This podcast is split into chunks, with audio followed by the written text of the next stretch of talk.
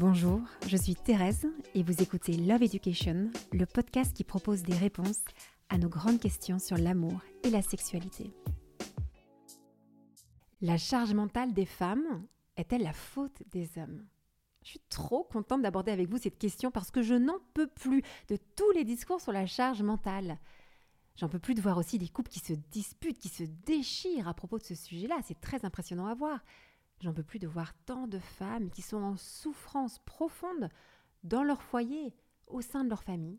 Et puis parce que personnellement, pendant des années, j'ai aussi pensé les choses en termes de charge mentale, que ça pourrit ma vie, ça pourrit mon couple.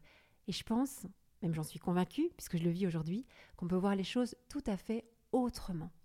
C'est drôle parce que ma fille de, de 14 ans m'a demandé l'autre jour, mais maman, est-ce que tu t'es déjà posé la question de pourquoi personne a envie de rendre service quand tu demandes de mettre la table, de débarrasser la table, de nettoyer. Elle dit Est-ce que tu t'es déjà posé la question pourquoi on n'a pas envie de faire cela?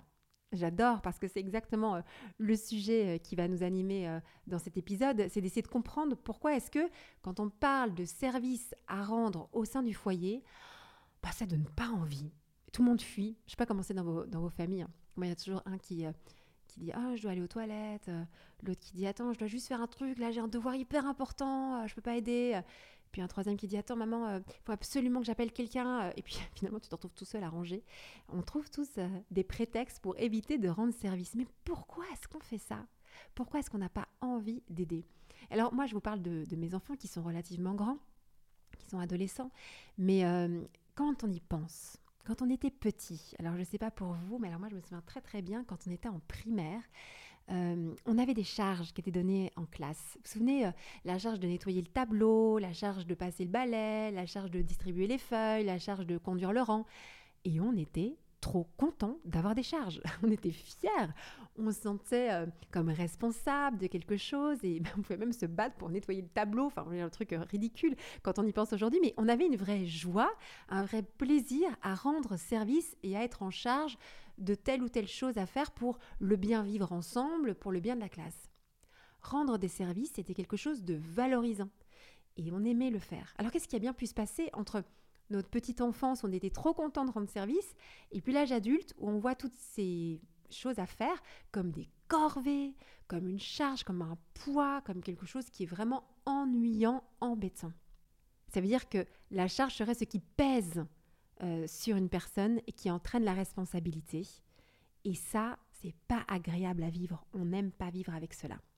Bah, forcément, hein, si ça sonne comme un fardeau, comme un embarras, comme un poids, comme quelque chose de pas agréable, qui aurait envie de l'accomplir? Personne. Personne n'a envie de faire quelque chose qui est mal considéré. Personne n'a envie de faire quelque chose qui n'est pas valorisant. C'est normal. Donc forcément, on fuit dès lors qu'on a l'impression de ne pas être valorisé à faire telle ou telle activité. Vous savez, comme quand on était enfant, on avait envie de distribuer les feuilles parce que ça nous donnait un peu d'importance, on se sentait valorisé. Bah là, nettoyer la table quand on est adulte, bah, ça ne nous donne aucune importance, ça ne nous valorise pas du tout, donc forcément, on n'a pas envie de le faire. Ce qu'il faut quand même dire, c'est que aujourd'hui, la quasi-totalité des hommes et des femmes savent accomplir euh, les tâches euh, ménagères. Euh, autrefois, je me souviens de mon grand-père, par exemple, bah, il ne savait même pas cuire un œuf. Aujourd'hui, franchement, tous les hommes savent cuisiner.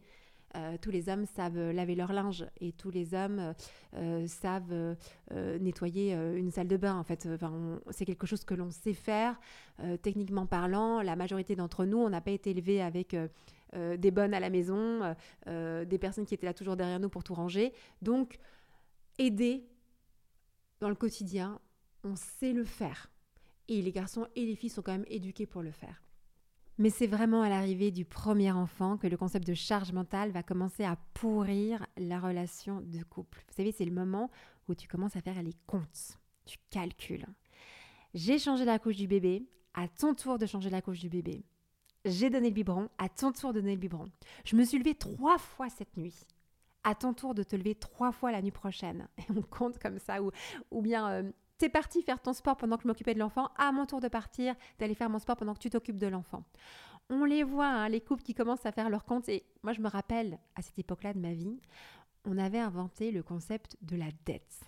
Alors, le dette, c'est que quand tu faisais quelque chose pour toi, tu avais une dette envers l'autre. Et donc, plus tu faisais des choses pour toi. Alors, travailler, c'est pour toi. Hein, donc, c'était vraiment, ça allait assez loin dans le concept. C'est-à-dire, en gros, dès que tu faisais pas quelque chose qui était directement pour les enfants et euh, le ménage, tu augmentais ta dette envers l'autre. Et on faisait comme ça euh, une comparaison avec celui ou celle qui avait la plus grande dette. évidemment que c'était l'homme qui avait une grande dette envers la femme.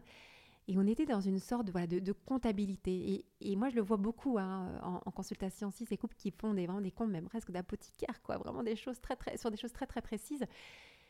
Donc, on commence à être dans un, rapport presque de, de commerce avec l'autre, quoi, de négociation. Alors, il y a ce comportement-là, mais ce qu'on peut aussi observer, c'est qu'il y a des personnes qui ne vont s'autoriser plus rien dès lors qu'ils sont en couple avec un enfant.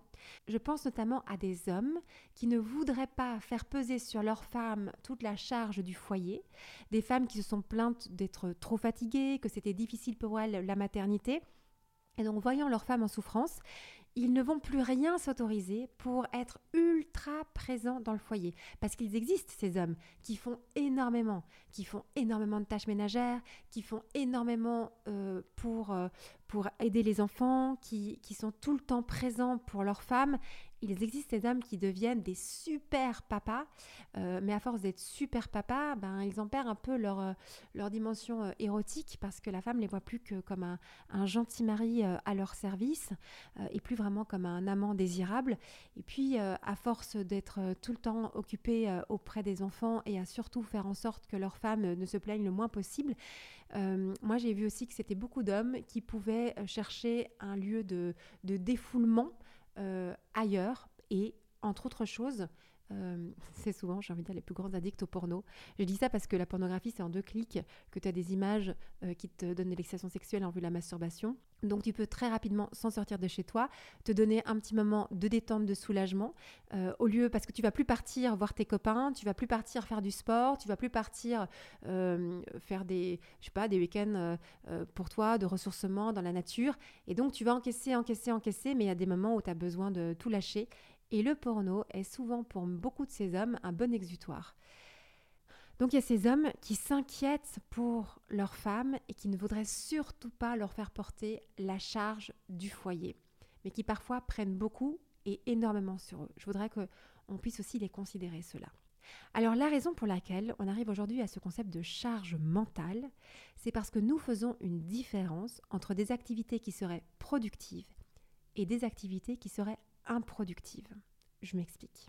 Ce qu'on pense, c'est que faire le ménage, faire les courses, s'occuper des enfants, eh bien, ce sont des activités qui ne produisent rien comme valeur. On ne produit pas euh, de la pensée, on ne produit pas euh, de quelque chose de matériel, euh, on ne gagne rien matériellement parlant en faisant ces différentes activités. Et de l'autre côté, travailler, eh bien, c'est produire de la valeur, produire euh, de l'intelligence et euh, changer le monde. Et là, on fait quelque chose. Comment expliquer ça? Par cette fameuse question euh, qu'un homme peut poser à sa femme quand il rentre de sa journée de travail et qu'elle est restée avec son enfant parce qu'elle est en congé maternité? Salut ma chérie, qu'est-ce que tu as fait aujourd'hui? Et là, elle va dire, j'ai rien fait. Et elle va dire, j'ai rien fait parce qu'elle considère comme rien le fait de nourrir son enfant, d'aller le promener, d'aller le changer, de préparer les repas, euh, de faire le ménage, elle considère comme des activités qui n'ont aucune valeur en soi et elle va répondre Je n'ai rien fait. Et toi, chérie, qu'est-ce que tu as fait dans la journée? Ah, ben moi, j'ai vu tel collègue, on a fait euh, tel projet, et lui, il aurait fait des choses parce qu'il aurait été dans une activité euh, plutôt liée à une activité plus intellectuelle, parce qu'il aurait été travaillé et qu'il surtout, il a gagné de l'argent, donc il fait bien quelque chose pour gagner cet argent-là. Cette distinction entre les activités qui seraient productives et les activités qui seraient improductives, c'est toute la vision de Simone de Beauvoir.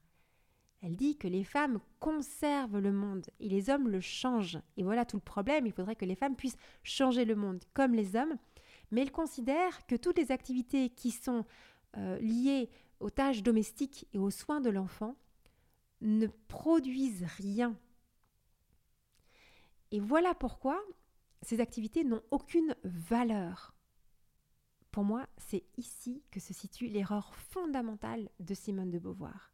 Et en faisant ça, elle a fait énormément de tort aux femmes, parce qu'elle dévalorise toutes leurs activités. Elle a imposé en fait un modèle masculin d'efficacité, de productivité, de performance à toutes les activités euh, de la vie. Et donc, dès lors qu'on n'est pas dans cette efficacité, cette productivité, cette performance, eh bien, on ne fait rien. Et ça ne sert à rien d'accomplir telle ou telle tâche. Que ce soit bien clair. Tant que changer la couche d'un bébé sera considéré comme une corvée, comme quelque chose qui ne sert à rien, comme un acte juste technique, qu'il faut bien faire, parce que sinon l'enfant est mal, mais qu'on ne considérera pas ce moment comme un moment important un moment éducatif, un moment de complicité, un moment où on transmet plein d'informations à l'enfant qui est un adulte en devenir, parce que la façon dont on va toucher son corps, la façon dont on va le soigner, va lui permettre de comprendre euh, qu'il est un corps qui mérite d'être respecté, va comprendre aussi le sens euh, aussi de, de, la sexualité de ce corps sexué. C'est-à-dire que si on le regarde, on dit ah c'est dégoûtant, bah forcément on lui envoie un message négatif sur cette partie-là de son corps. Si on le fait avec respect, il va aussi apprendre à, à, considérer avec respect cette partie-là de son corps. Bref, il y a plein de messages que l'on envoie dans c'est un moment tout simple qui est le moment où on change euh, le, linge d'un enfant. Et tant qu'on considérera plus valorisant de prendre un café avec Jacqueline du bureau qui nous raconte tous les potins du jour, plutôt que d'aller faire un château de sable avec son enfant, ben, le partage des tâches restera un lieu de conflit. Ben, forcément, qui a envie de rien faire, de passer sa journée à faire quelque chose qui n'a aucune valeur à ses yeux ni aux yeux des autres. Personne, en tout cas, personne n'est normalement constitué. Forcément, on a envie de faire des choses qui ont de la valeur, qui sont valorisées par soi-même et par les autres. Et aujourd'hui, on considère ce qui a de la valeur une activité qui rapporte de l'argent. Et dès lors qu'une activité euh, est juste dans la relation, dans l'être, alors là, ça n'a aucune valeur, ça n'a aucun sens. Mais est-ce que franchement, ça n'a aucune valeur, toutes ces tâches domestiques? Est-ce que franchement, ça n'a aucune valeur, toutes ces tâches éducative Est-ce que franchement, ça n'a aucune valeur que de prendre soin d'un enfant et d'une maison? Pour arrêter de considérer toutes ces activités du quotidien, ces activités domestiques, ces activités liées à l'éducation comme des charges et des corvées, il faudrait les valoriser. Mais il se passe quelque chose actuellement qui est assez interpellant, c'est que justement les femmes ont bien compris qu'il fallait valoriser euh, ce qui se passe dans le foyer. Et pour valoriser cette activité, on voit de plus en plus de femmes, de mères de famille, qui vivent leur foyer et leur maternité comme quelque chose à réussir. Alors, comme quelque chose à réussir, c'est-à-dire que c'est là qu'elles vont être productives, qu'elles vont être performantes, qu'elles vont essayer d'avoir une certaine efficacité. Et donc, elles se mettent beaucoup de pression pour tenir un foyer, pour être une bonne mère, pour bien éduquer leur enfant. Donc il faudrait bien faire pour se donner de la valeur, de donner de la valeur à toutes ces activités et ainsi de se donner de la valeur. On les voit, hein, ces femmes qui sont énormément dans le contrôle, qui sont très très exigeantes et qui veulent toujours bien faire, toujours bien faire, faire le meilleur. Et derrière cette volonté de réussir leur vie familiale, cette volonté d'avoir un foyer qui soit parfait, une maison qui soit super bien tenue, eh bien se cache un manque de confiance en soi qui est criant. Elles se mettent la pression, une pression gigantesque, et ce sont les mêmes qui vont tomber en dépression. On parle beaucoup de, de burn-out maternel, on parle beaucoup de dépression. Alors, il y a plusieurs explications à cela, mais quand même dans dépression, c'est que je me suis mise une pression à vouloir correspondre à mon idéal de perfection, je fais beaucoup d'efforts pour atteindre cet idéal. Bien moi, j'en peux plus. Je suis épuisée de faire tant d'efforts. Et là, je lâche. La dépression, c'est surtout vis-à-vis de soi-même. C'est je me suis mise une pression et à un moment, je n'en peux plus. Mais alors, vous imaginez que si je dois vivre une vie conforme à mon idéal, mais ma vie n'est jamais assez bien, mes enfants sont jamais assez parfaits, ma maison n'est jamais assez bien tenue. En fait, c'est déprimant parce que le réel me déçoit toujours. Elles veulent diriger leur foyer comme une petite PME. On les voit, hein, elles foutent la pression à tout le monde. Et l'homme, il devient son employé. Il doit suivre ses directives. Et comme il ne fait jamais assez bien, il s'en prend plein la figure. C'est jamais bien, c'est jamais comme il faut. Bah non, c'est jamais conforme à son idéal. Alors elles empêchent les hommes de prendre part au foyer, aux activités de foyer, car elles veulent que ce soit toujours fait comme elles le veulent, comme elles l'ont imaginé. Et elles sont sur le dos en permanence. Mais si vous voyez très bien ce de quoi je parle, c'est par exemple, euh, l'homme va faire des courses, il revient avec les courses et ben, t'as oublié euh, les couches Mais attends, je t'avais dit de prendre les couches. Putain, mais on peut pas te faire confiance. Je t'avais demandé de le faire et tu le fais pas. Et là, flonk, il se donne une volée de, de, de, de critiques et de condamnations parce qu'il a oublié euh, a oublié un élément sur, sur la liste de courses. Et du coup, c'est un bon à rien. Mais tu fais une fois les courses, tu te prends ça, tu n'as plus envie d'aller faire les courses. Tu n'as plus envie de t'occuper des enfants. Si quand tu t'en occupé, on t'a dit, mais attends, mais tu lui as donné ça à manger, mais ça va pas la tête, c'est pas bon pour sa santé. Euh, il y avait des légumes dans le frigo, toi tu lui donnes, tu vas, tu vas, tu vas bouffer un McDo avec lui, mais je peux pas te faire confiance. Et hop, si euh, je suis critiquée parce que je m'occupe à ma façon des enfants et que c'est jamais assez bien pour madame, ben, j'ai plus envie de m'en occuper.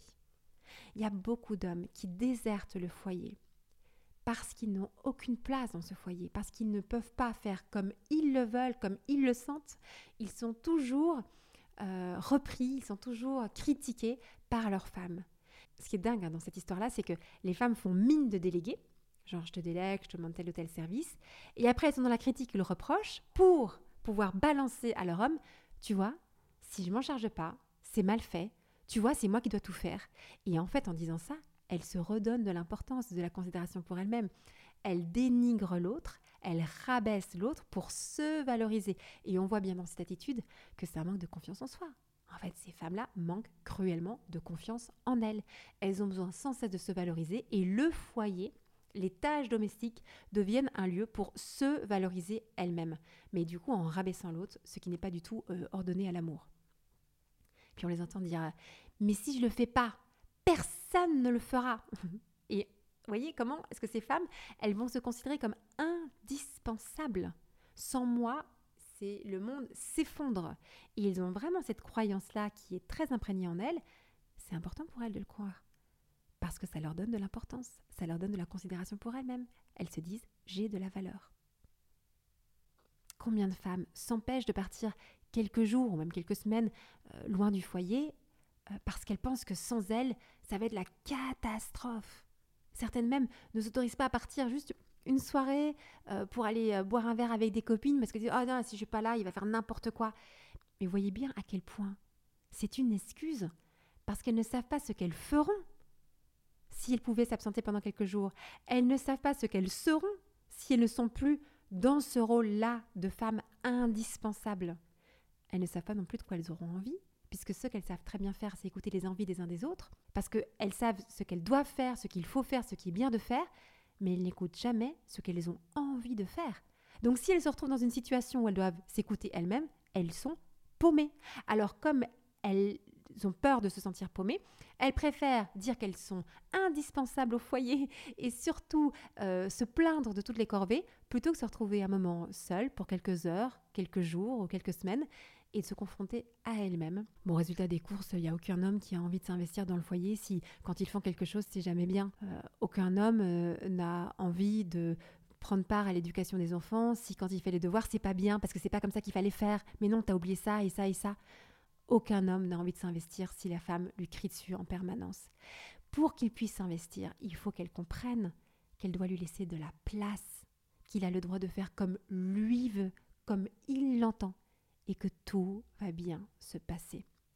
Pour qu'il n'y ait pas ce poids de la charge mentale qui pèse sur la femme, elle doit non seulement se faire confiance, c'est-à-dire je fais comme je peux avec les moyens que j'ai, et surtout faire confiance à l'homme, faire confiance à l'autre.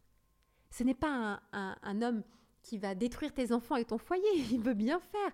Fais-lui confiance. Et c'est pas grave si c'est pas parfait.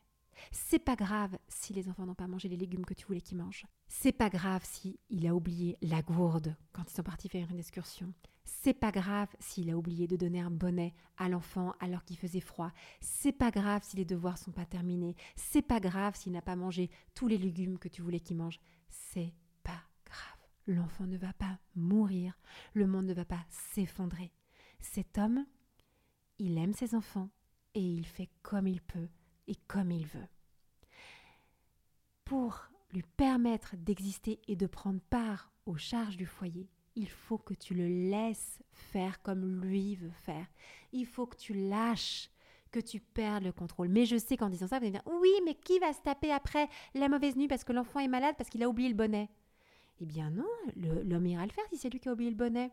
Il ira se lever et tu lui diras Écoute, t'as oublié le bonnet. C'est toi qui te charges de l'enfant qui a son rhume. Et tu le diras paisiblement, sans lui hurler dessus, parce qu'il comprendra que ben oui, c'était important de bien le couvrir quand il fait froid. Il le fera une fois, il le fera pas deux fois, mais l'enfant ne va pas mourir pour autant. Ok, vous allez être triste parce que votre enfant ne va peut-être pas avoir euh, l'eau dont il avait besoin lors de son excursion. C'est pas grave s'il n'a pas eu cette eau à ce moment-là. Il ne va pas en mourir. Tu n'es pas obligé de pourrir ton homme parce qu'il a oublié la gourde. On calme le jeu. Tout va bien. Si tu acceptes que ta vie soit imparfaite et pas conforme à ton idéal, tu vas voir que ça va lâcher de la pression et que tu vas permettre à ton homme de prendre part à toutes ses activités du quotidien. Il va le faire, il va aimer le faire, il va bien le faire parce qu'il va avoir sa place tout simplement. Quand on ne critique pas en permanence, tu fais la chose et tu le fais bien. Et même autre chose, tu peux remercier. Là-dessus, je sens bien lever bouclier en disant je même pas le remercier de s'être levé la nuit alors que c'est son enfant comme le mien. Ben si, remercie-le, c'est trop sympa d'avoir fait ça. C'est chouette parce que tu es content parce que ton enfant, ben, il a pu euh, avoir le réconfort dont il avait besoin. Tu peux remercier ton homme pour cela. De la même façon où quand toi tu le fais, eh bien, c'est sympa que ton homme puisse te le remercier. Merci ma chérie de t'être levée pour l'enfant. On peut se remercier au sein du couple quand on accomplit des petites tâches du quotidien. Merci d'avoir cuisiné. Merci d'avoir mis la table. Mettez des merci dans le quotidien. Parce que vraiment, ça nous fait du bien d'avoir une maison propre, d'avoir un bon repas, d'avoir un enfant en bonne santé. Lâchez prise. C'est quand vous allez lâcher prise que vous allez pouvoir avoir un partage égalitaire des charges euh, du foyer. Vous allez le faire avec joie. Pourquoi? Parce qu'en lâchant prise, vous allez apprendre à faire une chose, à écouter vos envies. Ben oui, ce qu'on fait depuis le début, c'est que si tu veux que ta vie soit parfaite et conforme à ton idéal, tu te dis voilà ce que je dois faire, il faut faire, c'est bien de faire, ben je dois faire la machine, je dois nettoyer le plancher, parce que c'est comme ça que du coup j'aurai euh, le résultat que je veux obtenir, mais je n'écoute jamais ce que j'ai envie de faire. De quoi as-tu envie? Bah, Voilà une question qu'on ne se pose pas. Et pourtant, c'est la question la plus importante dans la vie. Parce que dans envie, il y a envie, ce qui me rend envie, ce qui me rend vivante. C'est la question qu'on devrait se poser en permanence. De quoi ai-je envie? On n'apprend pas aux enfants à écouter leurs envies, on n'apprend pas aux adultes à écouter leurs envies parce qu'on pense que si on écoute nos envies, on fera rien. Attendez, si j'écoute mes envies, mais moi je ne fais plus le ménage, mais moi je reste dans mon canapé et je regarde des séries toute la journée. Bah, très bien, reste dans ton canapé et regarde des séries toute la journée. Est-ce que tu te sentiras vivante? Est-ce que tu te sentiras bien? Bah si oui, fais-le. Et sinon, fais ce qui te rendra vivante. Quand tu écoutes tes envies, tes envies profondes, eh bien tu vas vivre les choses de façon tout à fait différente. Laver le linge par exemple. Tu vas dire mais moi j'ai pas envie de laver le linge. Je me dis pas youpi, il y a une machine à faire. Je le fais parce qu'il faut bien le faire et si je le fais pas personne le fera. Et donc tu te dis je dois laver le linge et tu vas et tu râles, tu grognes, c'est encore à moi de laver le linge et tout ça. Bon. Eh bien je te propose de faire autre chose. De te dire de quoi tu as envie fondamentalement. Ben moi par exemple, j'ai envie de porter des vêtements qui sont propres et j'ai envie que mes enfants aient des vêtements qui soient propres. Je me sentirais mal que mes enfants aillent à l'école avec des vêtements qui sont sales. Et je me sens bien quand mes enfants vont à l'école avec des vêtements qui sont propres. Donc j'ai envie de faire une machine parce que j'ai envie d'avoir des vêtements propres pour moi et ma famille. Donc le fais avec joie. Parce que je connais le résultat et le résultat va m'apporter quelque chose de positif. Faire un repas. Puis, oh, j'ai pas envie de faire le repas. Ben, ne le fais pas. Fais-toi livrer, euh, euh, fais des pâtes, fais ce que tu veux. Bon, est-ce que tu seras bien en faisant ça? Si tu es bien, continue à le faire.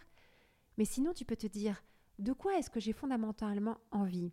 Est-ce que ça me rend bien? Est-ce que ça me rend vivante? Est-ce que ça me rend joyeuse d'avoir un bon repas? D'avoir un repas qui est, qui est bon à la fois pour la santé puis qui est bon au niveau du goût. Bah oui, alors je vais faire ce repas avec joie parce que j'ai envie de manger des choses qui sont bonnes pour moi, ça me rend vivante, ça me rend bien. Et en tant que mère de famille, ça me rend joyeuse, ça me rend bien de servir euh, comme repas des choses qui sont bonnes pour mes enfants. Et quand je leur sers des repas qui sont pas bons pour eux, ben je me sens pas bien quoi. Je me sens pas bien. Franchement, en tant que maman, je me sens pas très bien. Et du coup, j'aime bien cuisiner parce que j'aime bien euh, offrir ce moment euh, de joie partagée autour d'un repas qui est bon. Vous voyez bien que mon moteur à l'action n'est pas il faut, je dois, parce que si je le fais pas, personne ne le fera. Vous voyez, comme une sorte d'obligation pesante, comme une charge. Mais j'ai hyper envie de faire le ménage. J'ai hyper envie de laver le linge, j'ai hyper envie de cuisiner parce que ces activités-là vont apporter quelque chose de positif pour moi et pour les gens que j'aime. Le moteur est totalement différent. C'est pas une obligation, c'est une envie. Et vous allez voir que si vous écoutez vos envies, vous n'allez pas faire n'importe quoi. Vous n'allez pas partir euh, sur une île euh, déserte et, abandonner euh, vos enfants éternellement, mais pas du tout. Je sais pas pourquoi tout le monde fantasme ça, tout le monde imagine que dès que tu écoutes tes envies, tu vas te barrer, tu vas quitter ton foyer, mais pas du tout. Tu vas juste vivre tes activités du quotidien autrement. Tu vas les vivre avec joie parce que tu vas leur donner du sens, parce que tu vas leur donner de l'importance, parce que tu vas leur donner de la valeur. Ça a de la valeur de faire tourner une machine, parce que je valorise le fait que mes enfants et moi-même, on porte des vêtements qui soient propres. Ça a de la valeur de cuisiner, parce que je valorise le fait que la santé passe par une bonne alimentation, et je valorise le fait de prendre en charge la santé des gens que j'aime. Je donne de la valeur aux choses que je fais, parce que je vois que ça apporte de la vie, je suis heureuse, je suis bien et on est tous bien dans une maison qui est propre et rangée. Alors je le fais avec joie. Quand j'étais petite, ma mère me disait toujours de rendre les services avec joie. Donc, est-ce que tu peux mettre la table et fais-le avec joie? Bon, il fallait le faire avec joie, ce qui est un peu contradictoire, un peu cette obligation euh, euh, à la joie. Euh, mais il y a quelque chose d'intéressant, c'est de chercher la joie dans les choses que l'on accomplit au quotidien. De chercher la joie dans la couche qu'on va changer de notre enfant. Même si ça sent mauvais, je suis joyeuse de changer la couche parce que je passe un bon moment avec mon enfant, un moment de complicité, un moment de tendresse, euh, un moment d'amour tout simplement. Je suis joyeuse de donner ce biberon à cet enfant la nuit parce que c'est un moment qui va l'apaiser, qui va le rendre bien. Et, j'aime voir mon enfant être bien, être apaisé, d'avoir pris son repas en plein milieu de la nuit. Vraiment de, de voir les choses autrement de, donner de la valeur à ce que l'on fait. Et quand on donne de la valeur, on le fait avec joie.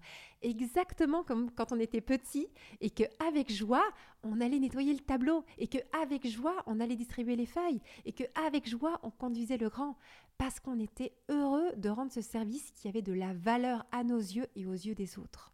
Alors avant d'attendre que les autres considèrent toutes les petites tâches que vous faites du quotidien, j'aimerais vraiment que tu me remercies, j'aimerais vraiment que tu vois tout ce que j'ai fait aujourd'hui, et de nouveau d'être dans le reproche, souvent le reproche à l'homme, eh bien apprenez à vous-même valoriser ce que vous faites. N'attendez pas qu'on vienne vous applaudir pour tout ce que vous avez accompli, faites-le pour vous-même.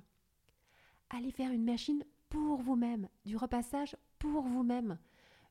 un, repas cuisiné pour vous-même, conduire votre enfant chez le médecin pour vous-même parce que ça vous rend bien vous. Et si ça ne vous rend pas bien, de ne pas le faire. Et oui, parfois de pouvoir dire bah non, là je peux pas. Là ce soir, ben non, je vais pas cuisiner, puis vous débrouillez. Alors pour les petits évidemment c'est compliqué, mais vous pouvez demander à quelqu'un d'autre de le faire. Et puis après quand ils sont un peu plus grands, ben, vous vous débrouillez, vous prenez une tartine, euh, et puis, euh, puis vous mangez ce que vous voulez. parfois de lâcher si c'est trop difficile. Parce que si cette activité-là me tue littéralement, il ne faut pas que je la fasse, parce que je dois veiller à ma vie. Je vous invite à être très attentif à vous-même, à écouter vos envies, à expérimenter ça dans votre vie. Alors, est-ce que la charge mentale des femmes est la faute des hommes? Eh bien, ma réponse, c'est non, ce n'est pas la faute des hommes. D'abord parce que c'est quand même une femme qui était très influente à notre époque, qui est Simone de Beauvoir, qui a vraiment donné cette idée que les tâches ménagères et l'éducation n'avaient aucune valeur. Bah, je suis désolée, ça vient d'une femme, ça vient pas d'un homme. Donc, c'est elle qui a par toute sa pensée, euh, dévaloriser toutes ces activités qui sont principalement faites par les femmes. Donc déjà, je pense que c'est important de le redire, ce mouvement féministe sur ce plan-là n'a pas aidé les femmes, a même mis les femmes en difficulté. Et puis je pense que c'est la responsabilité des femmes que de vouloir faire correspondre leur vie à un idéal de perfection, de vouloir avoir une famille parfaite, avec des enfants parfaits, avec une maison parfaite. Euh, c'est de leur responsabilité d'apprendre à aimer le réel, qui est fondamentalement imparfait, et de lieu de, rêver leur vie et que leur vie soit à l'image d'Instagram, que tout soit nickel, eh bien d'accepter que les choses soient imparfaites. Et c'est ok, tout va bien, il n'y a pas de problème. Donc de sortir de cet idéalisme et d'entrer dans du réalisme, d'accueillir la réalité telle qu'elle est. Et puis, c'est la responsabilité des femmes de cesser d'être dans le devoir, dans l'obligation, dans le il faut, je dois, mais d'écouter leurs envies, d'écouter ce qui les rend vivantes, d'essayer de chercher la joie dans leur vie plutôt que de se dire qu'il faut que je fasse bien, mais comme vraiment une petite fille de 7 ans qui veut faire plaisir à à papa, maman et la maîtresse, ben, la version à l'âge adulte, c'est que je veux tenir mon foyer comme, euh, comme une bonne épouse, comme une bonne mère, et je veux que tout le monde me considère comme une bonne épouse et comme une bonne mère, vous voyez, donner une bonne image de moi. Ne cherchez pas à donner une bonne image de vous. Soyez ce que vous êtes. Et surtout, cherchez à avoir une vie qui est joyeuse, une vie qui est heureuse, une vie où il y a de la vie. C'est aussi la responsabilité des femmes de cesser d'être orgueilleuses. Je suis désolée de le dire, mais je le pense tellement fort qu'il me semble important de pouvoir appeler un chat un chat. C'est de l'orgueil de croire que sans nous, le monde s'effondre. C'est de l'orgueil de se croire absolument indispensable. C'est de l'orgueil de croire que l'on fait mieux que tout le monde et qu'on fait surtout mieux que l'homme, que le père de nos enfants. Il fait aussi bien, il est aussi capable. Il fait autrement, il fait différemment. Et c'est génial, c'est très bien, il apporte autre chose à nos enfants. Arrêtons d'être orgueilleuses, nous les femmes, et apprenons à valoriser la façon de faire de l'autre, de l'homme, là par exemple, avec qui on partage notre vie. Valorisons cette façon un peu rock'n'roll peut-être d'envisager la vie, valorisons son lâcher-prise, valorisons son, sa détente. C'est génial aussi ce qu'il apporte à nos enfants. Il n'y a pas que nous qui faisons bien. Et moi je pense que la responsabilité des femmes par rapport à la charge mentale est majeure, qu'il faut arrêter de, de, penser tout en termes de patriarcat. C'est encore se mettre dans une position victimaire de dire que si je suis malheureuse dans ma vie de femme, c'est la faute des hommes. Non, non, si je suis malheureuse dans ma vie, c'est ma responsabilité de prendre en charge mon bonheur et de changer ma façon de vivre pour être heureuse. Tout ce que je viens de vous partager, ce ne sont pas des grandes théories. Je suis moi-même maman de trois enfants j'ai pu vivre pendant des années avec cette idée de charge et de poids, et aujourd'hui j'expérimente ce que c'est de vivre à l'écoute de mes envies, de voir combien la vie familiale me semble légère, joyeuse, paisible, et ça change absolument tout à ma vie. Et je vous souhaite le même bonheur dans votre vie familiale.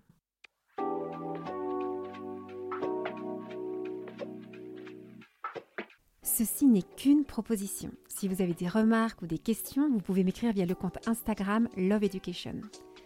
Que vous soyez d'accord ou pas d'accord avec moi, si vous avez apprécié écouter ce podcast, mettez un avis 5 étoiles sur votre plateforme d'écoute, abonnez-vous et surtout, est-ce que vous pouvez partager cet épisode à plusieurs de vos amis?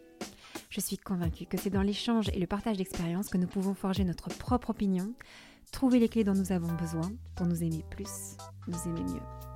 Je vous invite à découvrir sur mon site internet toutes les conférences sur l'amour et la sexualité et à bientôt pour un prochain épisode si vous le voulez.